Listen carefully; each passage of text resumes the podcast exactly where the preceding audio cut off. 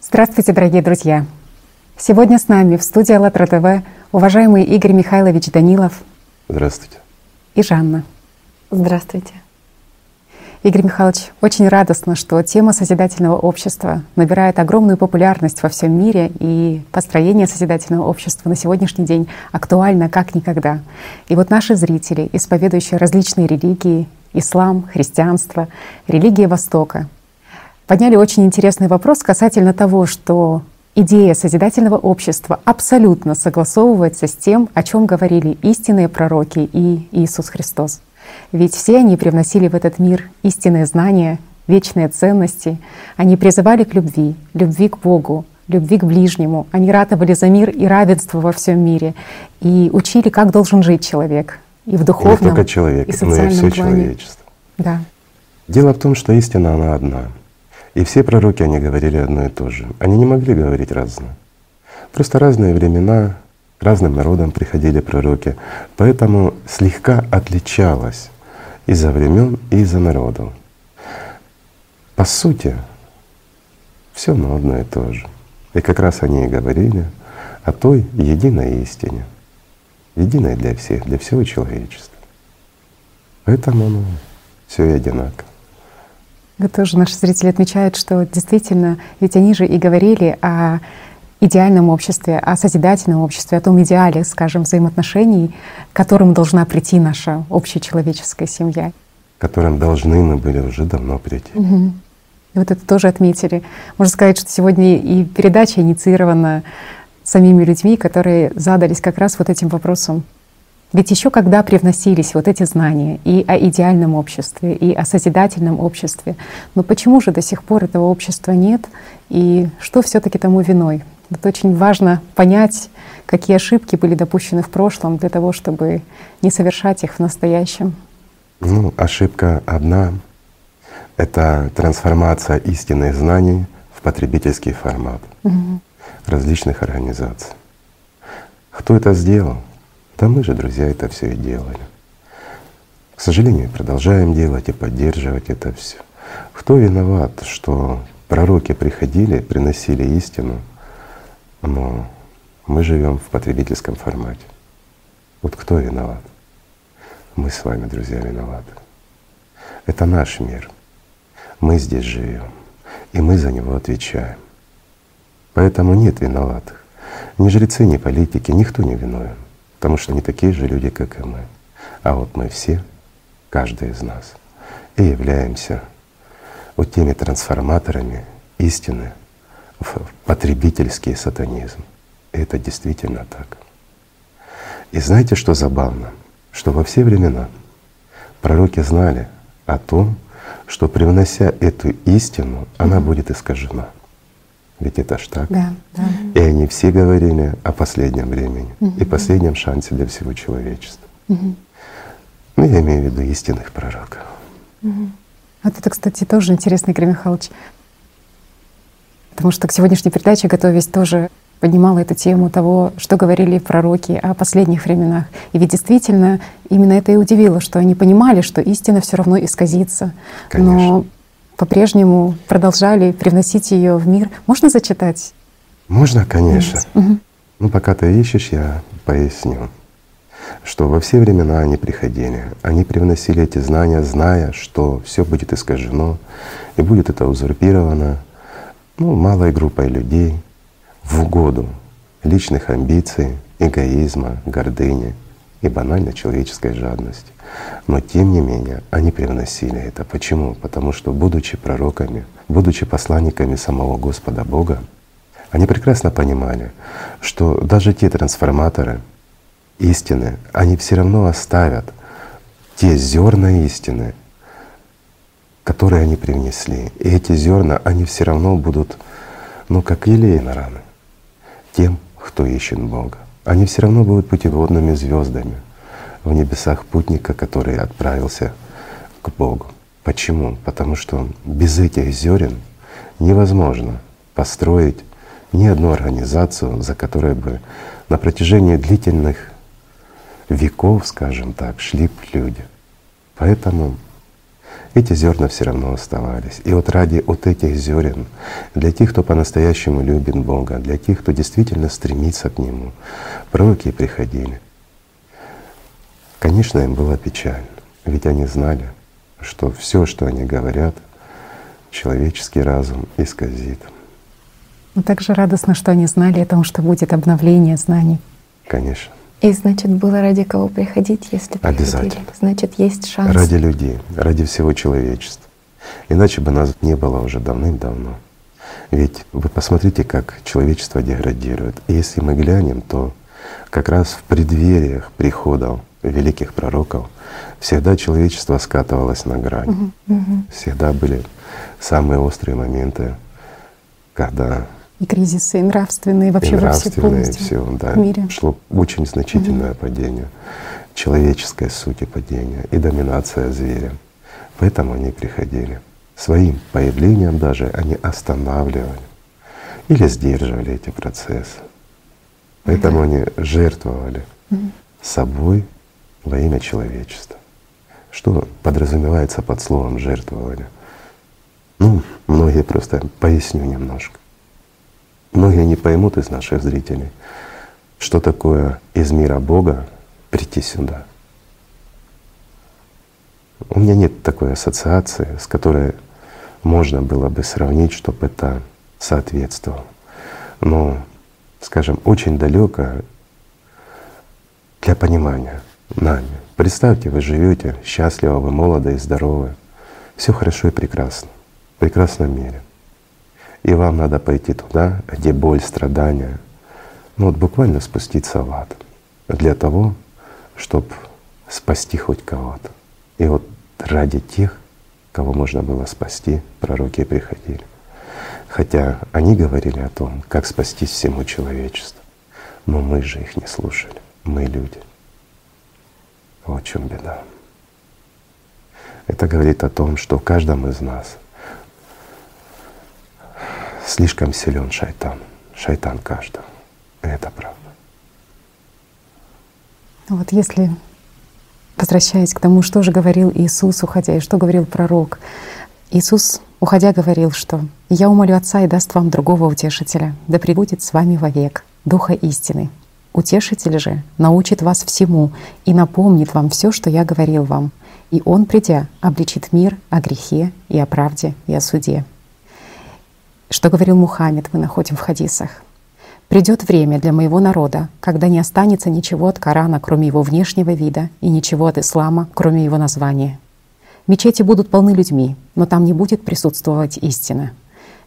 В те дни религиозные лидеры будут в большинстве своем злыми, они будут распространять мятеж и разногласия, которые к ним же и вернутся. Но перед последним часом придет имам Махди.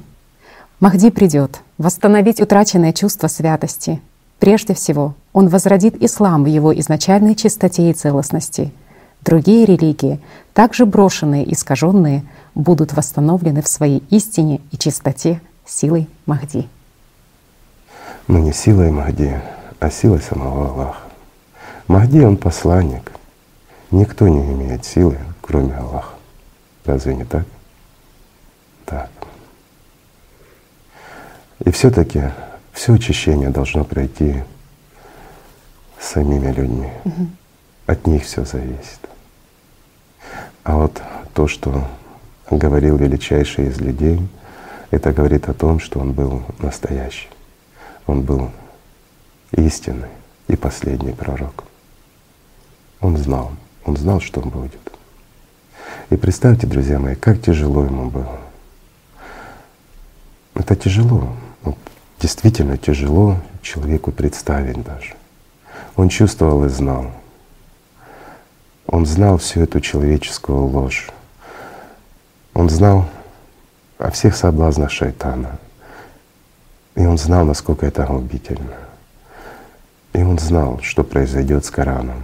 Он отдал жизнь свою ради того, чтобы донести Коран до людей. Разве не так? Mm-hmm. И он знал, он знал о том, что те, кто будут называть себя мусульманами и возносить его имя, будут лгать, потому что в действительности будут служить шайтану своему, а не Аллаху. А Его имя будут упоминать, совершать обряды, но не быть при этом мусульманином. Представьте, насколько это тяжело. Я вам скажу так, представьте, вы всю жизнь сеете, к примеру, пшеницу на каменное поле, заведомо зная, что взойдут лишь единичные колоски. Но вы трудитесь с утра до ночи, перетаскивая камни, поливая водичкой все поле в надежде, что где-то, хоть где-то, хоть одно зернышко взойдет. Но, но он был величайшим пророком. И он знал истину. И вот, знаете, ну, честно, тяжело об этом говорить. Ну, раз уж мы подняли эту тему, то давайте скажем и о том, что насколько все-таки мы слабы. Не потому, что дьявол силен, нет, потому что мы слабы, потому что мы променяли любовь на иллюзию. Это правда. Мы, мы как люди, мы предаем своих пророков. Почему? Потому что мы не слушаем их. Мы забыли о том, что говорили они. Мы начинаем слушать тех, кто нам удобен, таких же людей, как и мы. Ведь они говорят на том и о том, что нам приемлемо, что отзывается в нас, но отзывается не любовь Божья и не душа, а шайтан отзывается в нас. Но это нас возбуждает, это нам нравится.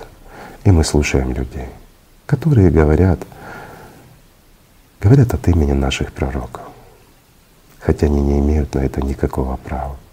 Они пытаются толковать его слова, искажая суть и истину. Они подменяют понятия, а мы их слушаем. Мы их слушаем, мы это создаем. И вот некоторые скажут, конечно, что это плохие жрецы, они нехорошие люди. Нет, друзья, они такие же, как и мы. И мы их создаем, мы их слушаем.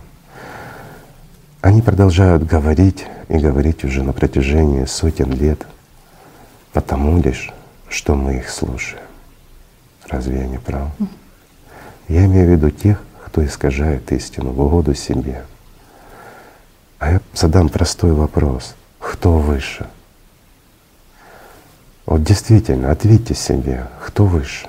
Пророк, посланник самого Аллаха или человек, который настолько возгордился в своем шайтане, что ставит себя чуть ли не равным, равным в сравнении с величайшим из людей, лучшим из людей, самим пророком. Разве это правильно? И везде, во всех религиях так, к сожалению, но это mm. правда. Но с другой стороны, религия — это организация. И организация должна заботиться о себе. Очень дико наблюдать, когда люди для того, чтобы оправдать свои мерзкие поступки, чтобы оправдать войны, оправдать кризисы различные в обществе и конфликты, они ищут в священных писаниях, скажем, такое религиозное алиби своим вот этим грязным Восток. действием, да, и находят э, Конечно, какие-то находят, потому что священные писания, угу. еще раз скажу, священные писания писали люди. Писали такие же люди, как и они, как те, кто ищет оправдания своей никчемности, бесчеловечности. Почему? Потому что те же, кто писал, и вносил туда искажения. И вот эту грязь, грязь не от человека, а от животного, от худшей части человека. И они вносили это лишь для того, чтобы оправдать свое нечеловеческое отношение угу. к другим людям. Разве не так? Но виноваты ли они в этом? Они всего лишь люди. И они всего лишь такие же, как и мы. Просто они не любили Бога, и они не следовали словам пророка. Тех, кто искажал это все, и тех, кто переделывали это в угоду себе. Тех, кто делал из истинных знаний просто инструмент. Инструмент для контроля над людьми, инструмент для обогащения и удовлетворения собственного эгоизма и гордыни. А мы это слушаем и молчим. Ведь мы же это позволили. Разве не так? Угу. И вот посмотрите, сколько прямых противоречий тому, о чем говорили пророки. И мы это допускаем. Почему? Потому что те, кто писал священные писания, они говорят, что это от Бога. От Бога, друзья мои, лишь то, что говорил пророк. Или я не прав? Пророк написал хоть одно слово. А сколько раз редактировались и изменялись, дополнялись и расшифровывались людьми, подчеркиваю, святые писания, которые написали люди. А разве писали они их для людей? Разве писали они их с той же целью, с которой пророки давали нам истину? Нет, не для этого. Они их писали для того, чтобы существовала организация. А потом сами же эти организации разделяли. Мы же сами их разделяли. Они всего лишь как люди хотели, хотели мягких подушек, теплую ванну. И чтобы мы их возносили, чтобы мы смотрели на них, как на самого пророка, с восхищением. Ведь они это делали, просто полагая, что люди глупы и ничего не понимают. А разве мы мудры? Нет. Мы глупы. Ведь каждый из нас это понимает и знает до сегодняшнего дня. Но насколько мы не верны своим пророкам, раз мы позволяем этому быть? Разве я не прав? Если я не прав, то мир, мир не имеет шанса. Разве не так? Да. Если истина не права, то мы пришли куда-то не туда, как человечество. То никуда мы не пришли, вообще никуда. А мы, как человечество, должны прийти гораздо больше, чем можем даже себе представить. И об этом говорили пророки. Они говорили об удивительном мире, угу. они говорили о любви и братстве. Разве не так? Да. Кто из пророков завещал быть власти. Кто из пророков говорил, что будет один над вами властвовать, и вы будете им подчиняться?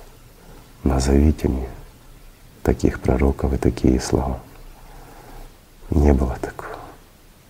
Ибо в мире духовном все равны. А этот мир должен быть подобен миру духовному, если мы духовны, если мы любим Бога. В любви нет власти, в любви есть равенство, в любви есть, в любви есть любовь, друзья мои. И это правда. Это то, что изнутри согревает. Как ты можешь властвовать над любимым или над любимой? Никак. Ты можешь только любить. А власть, она от шайтана. У дьявола. У того, да, у того иерархия. Но почему ж мы построили на словах пророков, на величайшей истине мы построили иерархию власти.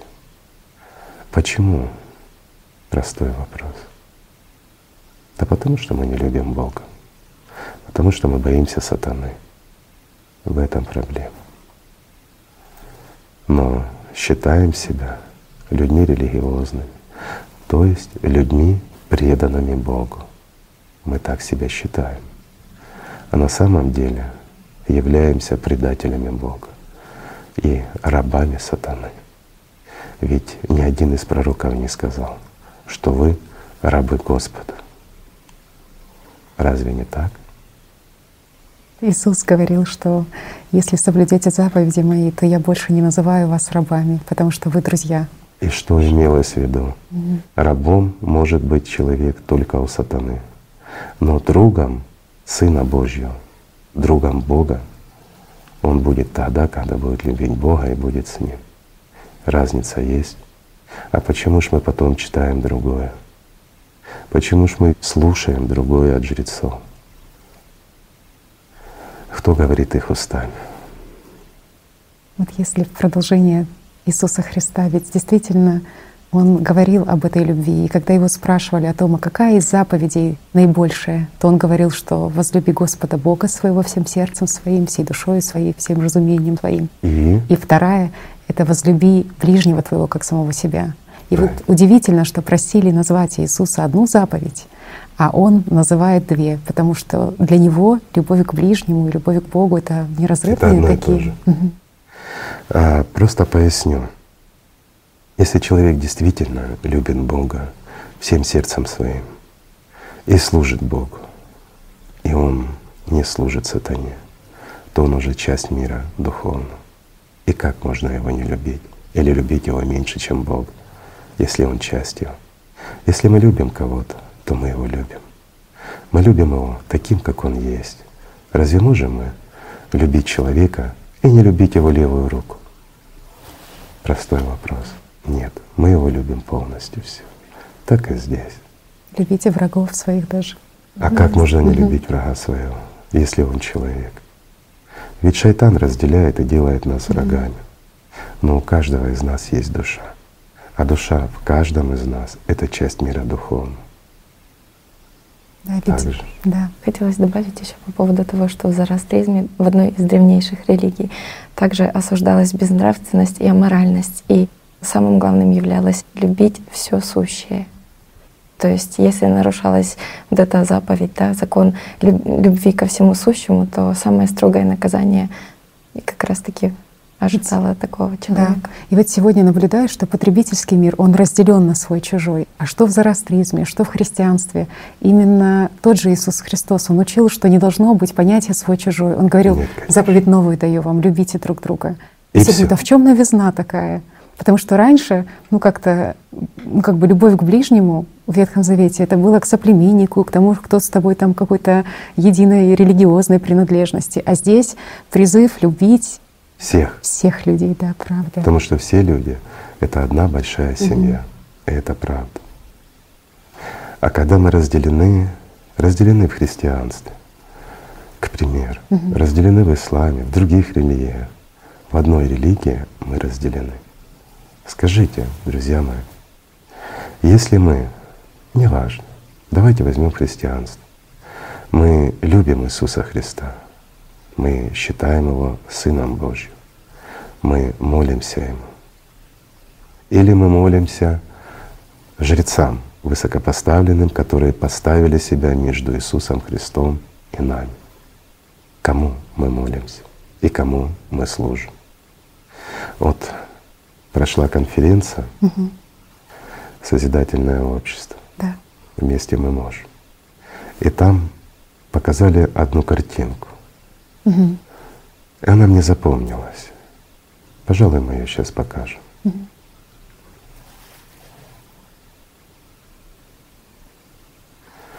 Так вот, друзья, как вы увидели сами, и по названию тоже, разве за этим Он сюда приходил?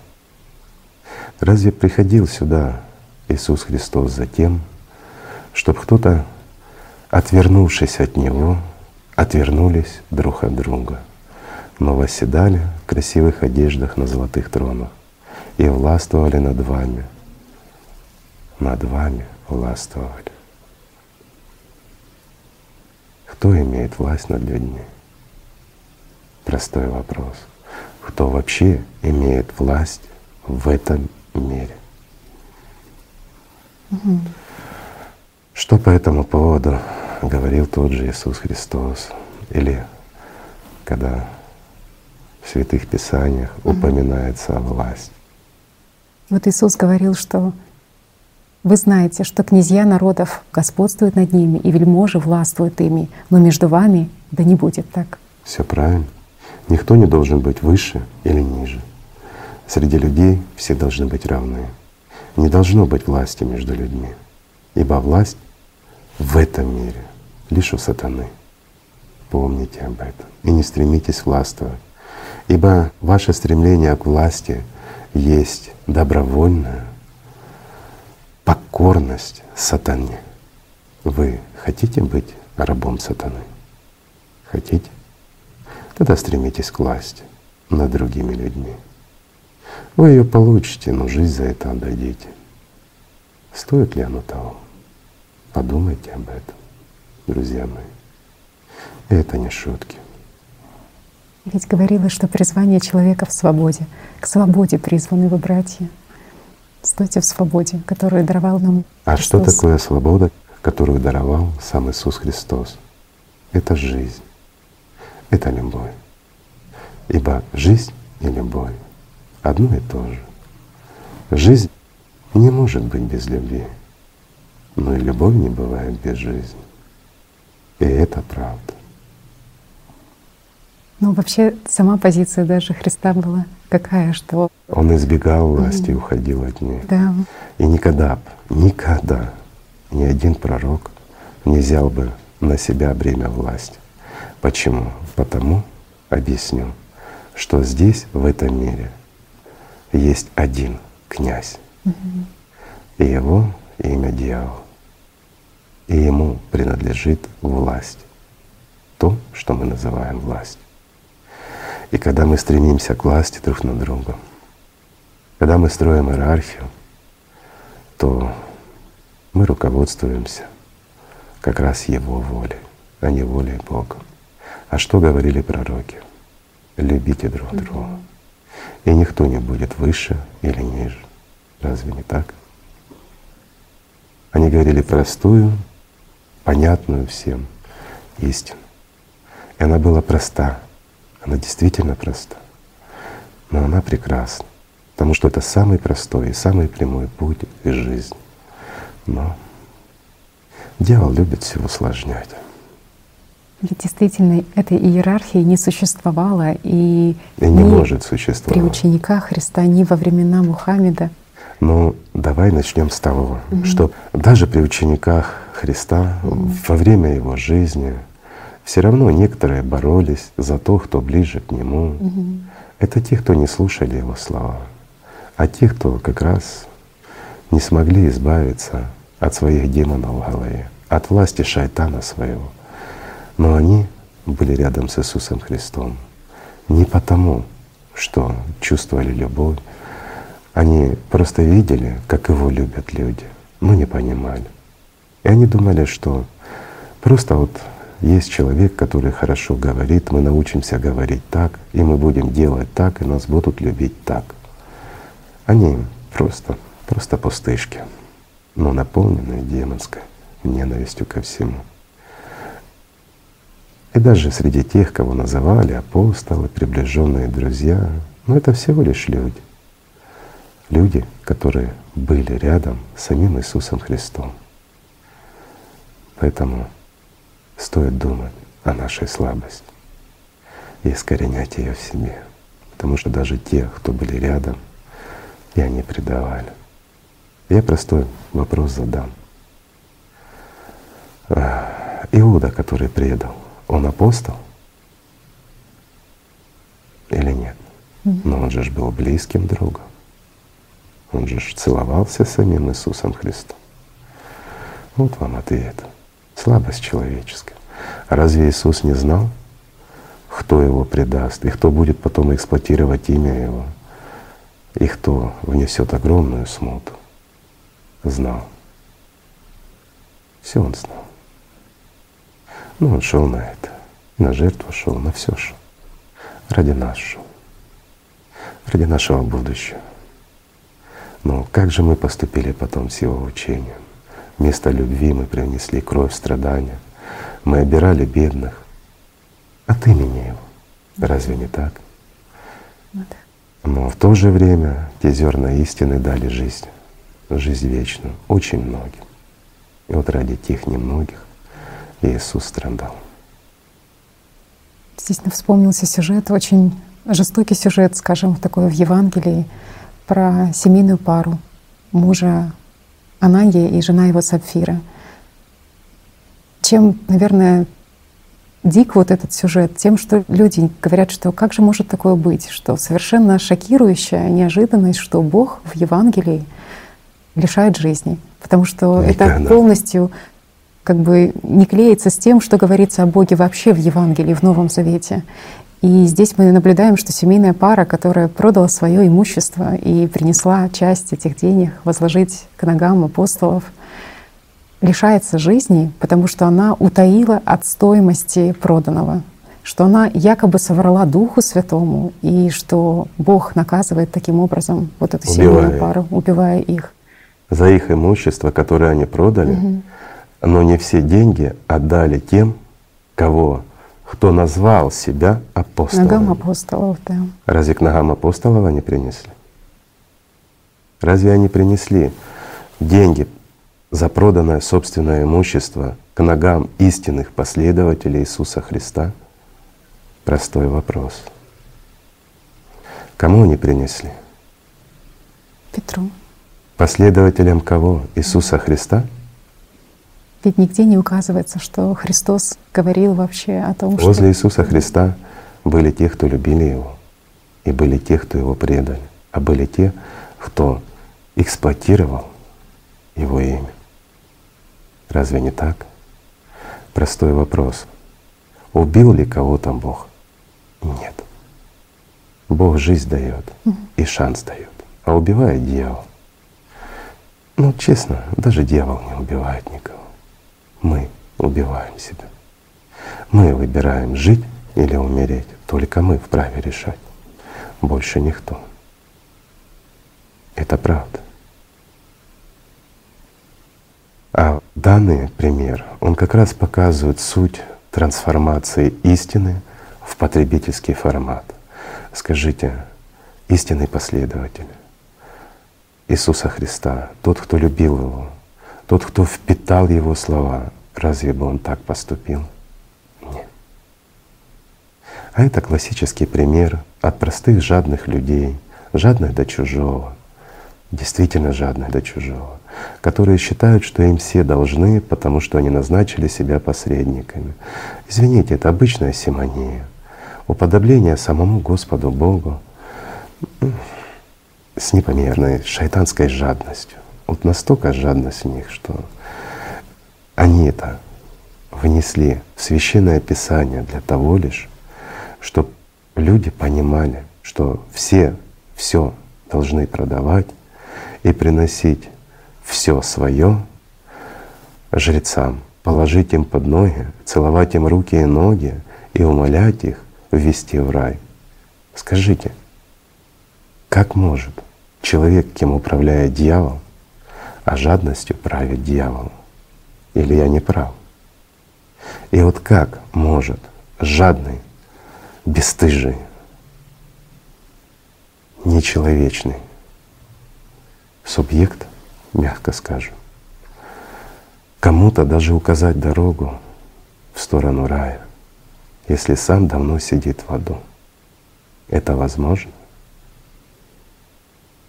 Как может мертвый вывести кого-то к жизни? И вот знаете, что да, я понимаю, сейчас мои слова могут кого-то задеть, но я ни в коем случае не хочу никого обижать. Это не в обиду религиозным, мировоззрением людей или еще чему-то. Я просто говорю правду. Я говорю правду о том, что вот такие вот мы есть, мы люди. И вся наша беда, и вся наша бесчеловечность лишь потому, что мы хотим казаться, но не быть. Мы играем в религию, мы играем в жизнь, но мы не живем. Мы говорим, что любим Бога, но вспоминаем о Нем лишь тогда, когда нам выгодно. Разве я не прав? Угу. Но любим ли мы Его? Нет, мы любим деньги, мы любим себя. По факту мы мало кого любим. Вот такой наш мир. И надо что-то менять, если мы этого хотим, и мы можем. И еще самое страшное. Самое страшное, что мы предаем Богу. Всегда и везде. И это правда. А нет никого более противнее, чем предателя. Это правда. Любите ли вы предателей? Враг, он враг. Он всегда далеко. И его есть за что любить и есть чему учиться. Хотя бы потому, что он враг, если он достойный. А тот, кого мы считаем другом, который целует нас лишь для того, чтобы предать, это гнусно. Это очень мерзопакостно. Это отвратительно. И, к сожалению, практически все мы такие. Мы посещаем святые места, храмы. Мы клянемся Богу верности. Разве не так? Угу. Да вот даже простой пример.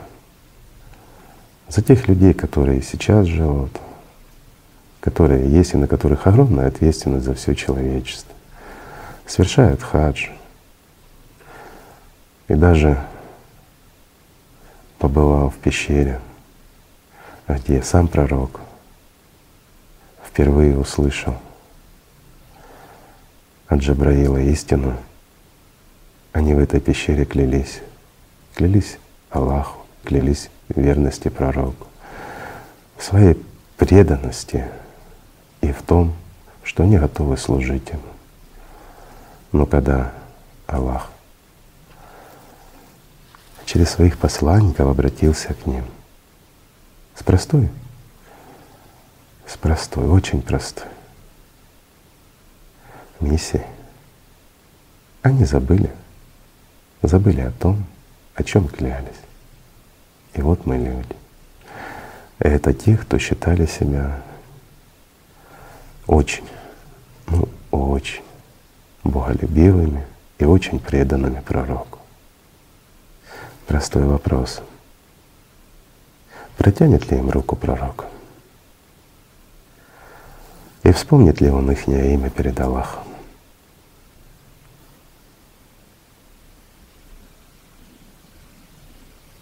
С одной стороны, вроде как люди заботились о сиюминутном, о себе, а о себе Нет. на самом деле. Все очень просто. Когда человек находится в святом месте, особенно совершая хадж, mm. Там запрещено думать о плохом. Они думают о Боге, сами места, они вдохновляют. И люди, они перестают быть камнями, они начинают чувствовать. И вот это чувство в них пробуждает истину, любовь, понимание. И они действительно искренне клянутся Аллаху в своей любви и величайшему из пророков в своей преданности. Но стоит уйти, вернуться домой, приступить к обычной работе, и шайтан опять берет над ними власть. Они забывают то, что нужно брать пример не с человека, а со своего пророка. Нужно поступать так, как поступал сам пророк, что нужно слушать исключительно самого пророка, а не людей, которые сами себя назначили. И мы же, мои люди, их в этом поддержали. Простой пример. Когда величайший из пророков каждый день ложился спать, что он просил у Аллаха? Что Ты знаешь? А многие мусульмане не знают. Представляешь? Ведь он много раз в день об этом говорил. И последние его мысли, когда он засыпал, это были именно эти мысли. Какие, знаешь? Ну скажи. Во-первых, он просил простить грех его, избавить от шайтана, помочь избавиться от шайтана. Избавить от своего шайтана угу. и вывести из-под его власти, из-под власти шайтана. Так же. И вести куда? Высшее общество. Правильно. И он просил Аллаха вести его в высшее общество. А что понималось под высшим обществом? Это мир ангельский. Вот это высшее общество. Это мир Аллаха. А не высшее общество, которое у нас здесь сформировали те, кто далеки от высшего общества и от своих пророков. Дьявол любит все искажать и зеркалить. Только отражает он все в черных зеркалах. Черных зеркалах смерти, но не жизни. В этом смысл.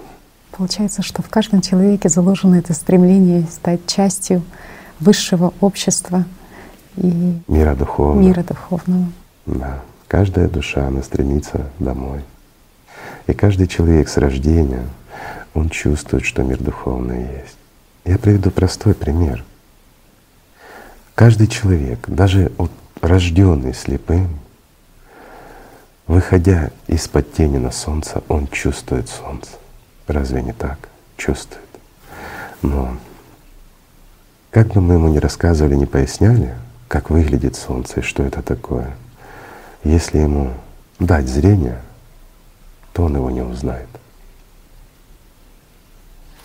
потому что он его не видел. Но если он закроет глаза, он поймет, где солнце. Вот в чем смысл.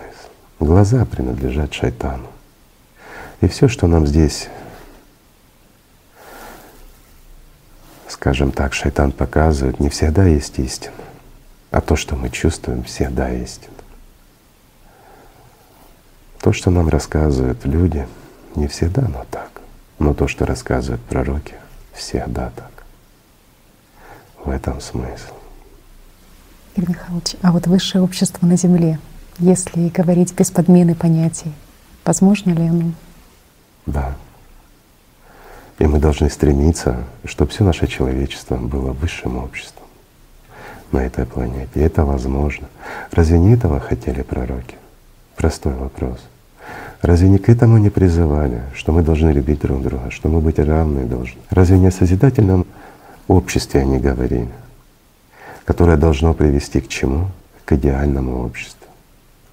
Разве они говорили не о том, что мы должны жить здесь, по законам мира Божьего, что мы должны жить здесь в любви, без ненависти, в радости, без горя, в честности, без лжи. А живем ли мы так? И кто виноват? Шайтан?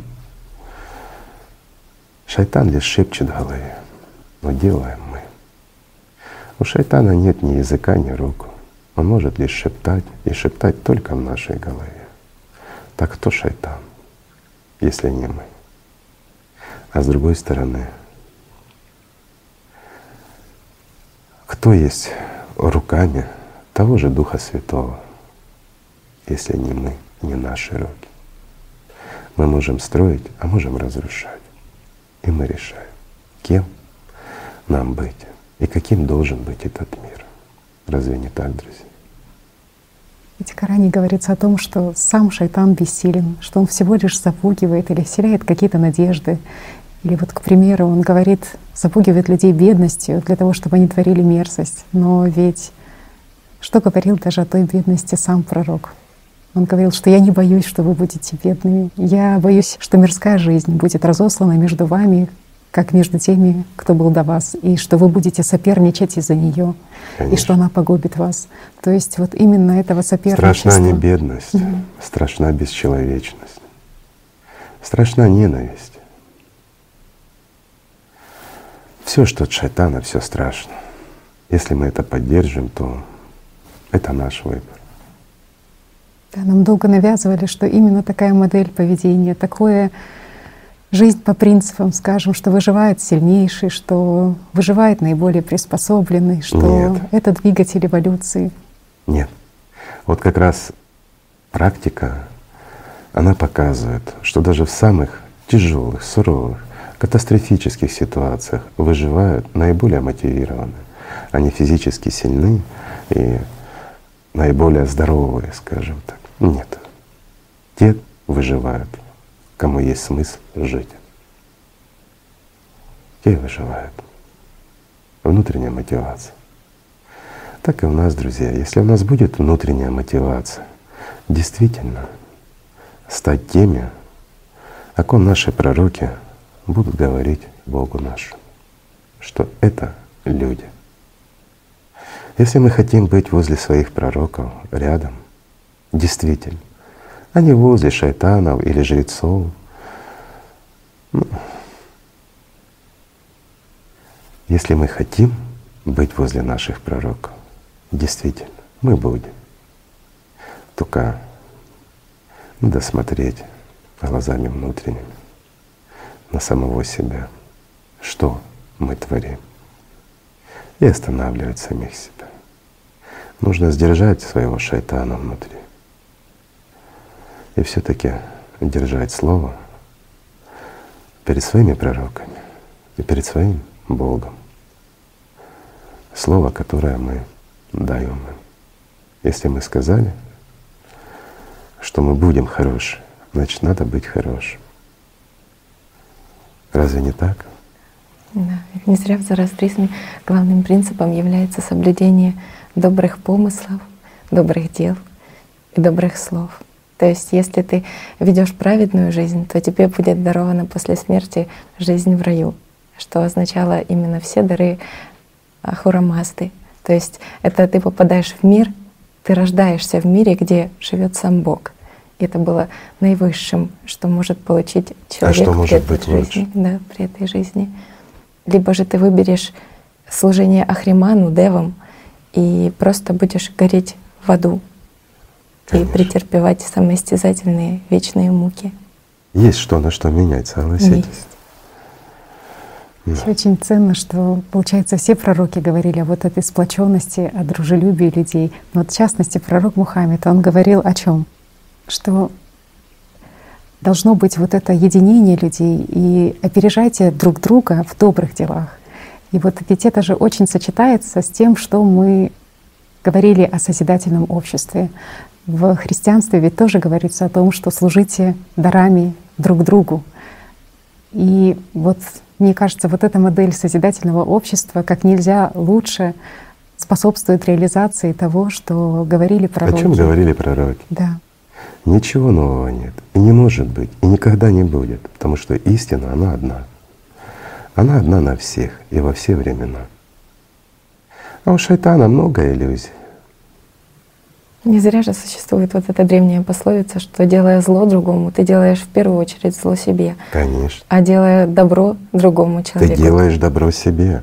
Потому что чем больше мы добра делаем, тем больше к нам добра возвращается. А если мы делаем кому-то зло, то зло нам обязательно вернется. Это закон, и никуда не денешься. И скрытно зло творить невозможно. Ибо и шайтан знает все, и Бог все знает. Конечно, и вот как бы пророки своей жизни показывали этот пример. И ведь важно же каждому человеку быть вот этим примером друг для друга. Конечно. Но еще раз говорю, слушать пророков, а не людей. Угу. Слушать тех, кто бессмертен, тот, кто живет вечно, он может тебя научить жить. А тот, кто такой же, как и ты, чему же он тебя научит? Простой пример. Может ли нищий научить тебя, как стать богатым? Нет. А может ли богатый научить, как стать богатым? Может, если захочет. Но разве не так? Все просто. Что же пророк говорил, что каждый пастырь и каждый в ответе за свою паству. Конечно. Как это понимать? Очень просто. Всякий человек, который любит Господа, он знает, что такое любовь. И он должен делиться этой любовью со всеми. Ведь действительно очень печально, когда человек чувствует любовь Божью. Он понимает какой-то дар. Его нельзя ни с чем не спутать и не сравнить. Ничто не может заменить истинную любовь Божью в человеке. Это внутреннее чувство рая. И как можно этим не делиться? И когда ты видишь, что кто-то не знает этого, ну как? Ну как можно быть не в ответе за это? Как не поделиться этим? Конечно, невозможно дьявола научить любить Бога. Невозможно мертвое сделать живым. Но когда мы обращаемся к живому, к теплому, а не к холодному, то у нас есть шанс у нас есть шанс поделиться этой любовью с тем, кто еще не безвозвратно мертв. То есть человек может стоять на грани, на грани жизни и смерти, и все-таки его можно спасти, вырвать из лап сатаны. Разве это не благое дело? Разве ты не в ответе за это? В чем смысл? В служении, в любви, а есть разница в служении и любви? Простой вопрос. Одно исходит из другого. Ты когда любишь, ты не можешь не служить. Совершенно правильно. И ты не можешь служить, когда не любишь. Угу. Тогда ты притворяешься. И тогда ты будешь все равно делать все, чтобы было выгодно тебе. И тогда ты будешь таким же кифой, будешь также заниматься симонией. И что делать? Вынуждать людей приносить тебе дары и ложить под ноги. Ну, у тебя же всегда найдется оправдание. Ведь волхвы принесли дары Иисусу Христу. Значит, и ты обязан жрецам нести, да? Почему? А какая разница? А какая разница, друзья мои? Есть разница, не? Зачем младенцу нужны были те дары, которые они принесли? Они принесли их от чистого сердца, просто как знак уважения тому, кто пришел в этот мир. Они чувствовали это. Они почувствовали его и пришли преклониться при нему. И исходя из обычая ихних, они принесли дары. А простой вопрос, в отличие от тех современных киф, которые занимаются симонией, разве Иисус Христос просил их об этом? Разве Он заставлял их это делать? Разве Он целые инструкции разрабатывал, как ты должен это сделать? Или у кого-то Он что-то просил в течение жизни своей? Нет. А заставлял? Да, служить Богу и любить Бога и быть человеком. И все. Разве не так? А что требуют сейчас жрецы? Чтоб мы, люди, приходили к жрецам, как волхвы, к самому Иисусу Христу, приносили дары, клали им под ноги, целовали их руки и ноги и слушались ихних наставлений, которые якобы нас должны привести в мир духовный. Ребята, не симония ли это? А не убиваем ли таким ли образом мы все человеческое в тех жрецах, поощряя их? Ведь они уподобляются Иисусу Христу, и мы это поддерживаем. И кто здесь грешен? За них разговор не идет, это их выбор. Это их жизнь. И как хотят они, так и живут. Кому хотят, тому и служат. Хотят Господу Богу, а хотят сатане. Они же стремятся к власти, к жадности, к ненасытности. Те, кто стремится, забывая об истинном служении Богу. Но мы, люди, слушая их и поддерживая их желания, мы угождаем сатане. Разве мы угождаем Богу? Они говорят, так Богу угодно. Они разве Иисус Христос? Или разве они пророки? Разве они слышат Бога? Нет, конечно. Они всего лишь люди. Бедные, несчастные, заблудившиеся в этой жизни и попавшие под власть сатаны. И это Эту заразу, исходящую от самого сатаны, они пытаются навязать и нам. Они пытаются сделать нас рабами, рабами сатаны, чтобы в угоду ему мы поощряли и поддерживали сами вот это раболепие, чтобы мы разделялись. Ведь кто нас разделяет? Сатана. Через кого он это делает? Да через нас же. Разве не так? Мы же сами разделяемся, слушая кого? Опять-таки марионеток самого сатаны, которые нам говорят, так Богу угодно. А разве угодно Богу, чтобы мы были разделены? Простой вопрос. Вот если у кого-то есть дети, двое, трое, неважно. Вы хотите, чтобы они были разделены и ненавидели друг друга, как родители? Так почему вы думаете, что Бог этого хочет? Ну, наше стремление быть избранными. Нам же рассказывают эти кифы, что вот раз вы с нами, вам будет рай, а остальным не будет, потому что они не любят Христа, а вы любите, потому что нам дары приносите. Ребят, ну вам самим не смешно. Ну что ж вы как дети малые, что ж вы предаете пророков Вы предаете Христа, вы предаете Бога. В угоду чему? Мечтам, желаниям, низменным стремлениям быть выше кого-то. И вы думаете, это от Бога возвыситься над кем-то. Когда сам Иисус Христос говорил, что мы все должны быть равны, что мы все должны любить друг друга. Кто выше? Кифы на земле перед нами, между Богом и нами, или Иисус Христос, кому вы служите? Извините, но это правда. И над этим стоит думать. Самое страшное, что делают фарисеи и книжники, что они затворяют вход в Царствие Небесное. Самое страшное, что делают фарисеи и книжники, что служат сатане, mm. забывая о Боге. И самое страшное, что делаем мы, что мы слушаем их потакаем. и потакаем им. Разве мы жертвы их? Нет, друзья. Мы не жертвы ни книжников, ни фарисеев. Мы их соучастники. И мы такие же виновники, как и они. Если мы не слушаем наших пророков, а исполняем то, что говорят они, то мы несем такую же ответственность. И та же участь нас ждет. Разве не так? И здесь не получится вину на кого-то списать.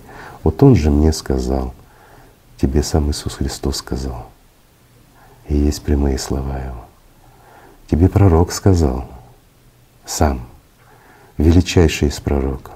И мы их не слушаем. Мы слушаем то, что говорят люди. Нет, друзья, солнце светит для всех. Так и Бог. Бог любит всех. Но кто предает Его, тот есть предатель Бога. И здесь не получится на кого-то списать свою вину, потому что по выбору своему вы это делаете, и вам за это отвечать. Если сказал пред Господом, пред ликом Его, что ты любишь Его и готов служить Ему, служи. И не надо отступать. А если отступил от Господа, то не поминай своими устами имя Его. Служи сатане, ибо ты раб Его. Или я не прав? Истина всегда проста, друзья. Мир прост. Мир просто легок. И он должен быть прекрасным. Но для того, чтобы он стал прекрасным, мы должны, мы должны быть людьми. Мы должны любить друг друга, любить своих пророков и любить все вместе нашего Бога. Ибо Бог один. И мы все Его дети. Никто из нас не выше, не ниже, не старше, не младше. Все мы Его дети, когда в Его любви. Это прекрасно. Да, Иисус с равнодушием относился ко всему мирскому и говорил, где сокровище ваше, там и сердце будет ваше. Потому что Он был Иисус Христос. Он знал, что чем бы ты ни обладал в этом мире, это, это то, чем ты можешь обладать очень короткое время. И оно не имеет никакой настоящей ценности, что бы это ни было. Что самое дорогое — это любовь Божья. Потому что только она ведет к жизни. Угу. Больше ничего. Что является эликсиром бессмертия? Простой вопрос. Настоящим эликсиром настоящего бессмертия. Любовь, жизнь дарующая. Совершенно правильно. А все остальное это лишь, ну, то, что в этом мире. Это всего лишь такое отражение, которое может пролонгировать твое существование здесь, всего лишь продлить муки. Но жизни настоящее не даст. И все равно оно будет здесь все временно. Потому что весь этот мир, он временный. Временный и иллюзорный. И вот, Игорь Михайлович, вы так только что глубоко сказали про жизнь, про вот ценность этой жизни, что любовь это и есть тот эликсир бессмертия, который дарует жизнь. И ведь действительно о ценности жизни говорится же во всех религиях. Везде есть заповедь «не убей» и в буддизме, и в христианстве. Причем в христианстве к заповеди «не убей» относится не только нанесение физического вреда человеку, а также и ненависть, злоба в адрес человека. Конечно. Ведь говорится, что всякий ненавидящий брата своего есть человека-убийца. А вот как это вот понимать тоже? Нет ничего ценнее, угу. чем жизнь человека. И все пророки говорили о наивысшей ценности — это жизнь человека. Угу. Когда мы забываем об этом, мы перестаем быть людьми. Мы ценим что угодно, но не жизнь человеческую. Разве не так? Угу. Если мы слушали своих пророков, мы бы уже давно были в идеальном обществе. Мы бы уже были единой, прекрасной цивилизацией. Ну, как минимум уже на третьем уровне. Ну, мы там, где мы есть, к сожалению. Жизнь — это не то, что было вчера. Жизнь — это то, что есть сейчас, и то, что будет завтра. Нельзя к жизни относиться вчерашним днем. Жизнь — это сейчас. Вот это мгновение — это и есть жизнь. И вот здесь нужно брать на себя ответственность. Вот здесь нужно сделать выбор. И здесь нужно как раз и приумножать любовь. Не цепляться за мертвое и прошлое, а нужно строить сегодня, прямо сейчас то, что завтра станет нашим настоящим. Строить тот мир, в котором мы хотим быть. И мы это можем. Это несложно. Нет ничего ценнее жизни человека. И не может быть. И те, кто не ценят жизнь человека, они не могут быть людьми. Это тоже правда. Удивительные слова есть в Коране, что сохранивший жизнь одному человеку сохраняет ее всем людям. Конечно. То есть такая взаимосвязь. А если забираешь жизнь человека, ты забираешь у всех. Ну, человечество — это своего рода единица. Что один человек, что все человечество. Это крайне важно. И все таки если мы считаем себя людьми, если мы считаем себя цивилизацией, то мы должны сделать все, чтобы воплотить те мечты, мечты наших пророков, которые ведут нас как раз к тому, чтобы мы, как это ни странно, построили созидательное общество, а потом идеально. Это то, что от нас хочет Бог. Ведь все мы, как родители, мы хотим от своих детей того, чтобы они были людьми. Прежде всего, чтобы они были хорошие, чтобы они нас любили, уважали. Так же? Это в нас заложено. Так и Бог. Бог хочет одного, чтобы мы были людьми, и чтобы мы остались живы. Это возможно опять-таки лишь при соблюдении того, о чем говорили наши пророки. Ведь ответственность лежит на каждом человеке. Ведь в том же Коране говорится о том, что Аллах предложил взять ответственность и горам, и небесам, и земле, но они не взяли ответственность, что ответственность взялся, взялся нести исключительно сам человек. человек. Да, вот. а, человек — это единственное существо, которое не только одухотворено, но и одушевлено. И только человек может нести ответственность перед Богом, потому что только человек имеет возможность жить вечно и стать частью мира духовного. И мы не должны об этом забывать. И об этом нам говорили наши пророки. Видите, очень просто, действительно просто быть верными своим пророкам и строить прекрасный мир и перестать разделять друг друга. Вот простой пример. Мы ведь едины, когда мы находимся в святых местах. Угу. Едины. Разве мы разделяемся? Нет. Потому что нам нет дела ни до кого и ни до чего. Мы перестаем, ну, скажем, быть разделенными какими-то идеологиями, смотреть друг на друга по внешнему виду. Нет. В святых местах мы думаем о Боге. Также мы думаем о вечном. Так а почему? Уйдя со святых мест, мы опять становимся рабами шайтана? Простой вопрос. Ведь там-то мы все едины.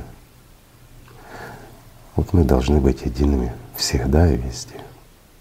И перестать разделять, перестать служить книжникам и фарисеям, а начать служить своим пророкам и своему Богу. У нас один Бог. Да, пророки в религиях, они разные, но давайте вспомним последнего из пророков, величайшего из пророков. Разве он не называл христиан мусульманами? Называл. Так же? Верующие. Да, потому что они служили одному Богу. Он их называл мусульманами.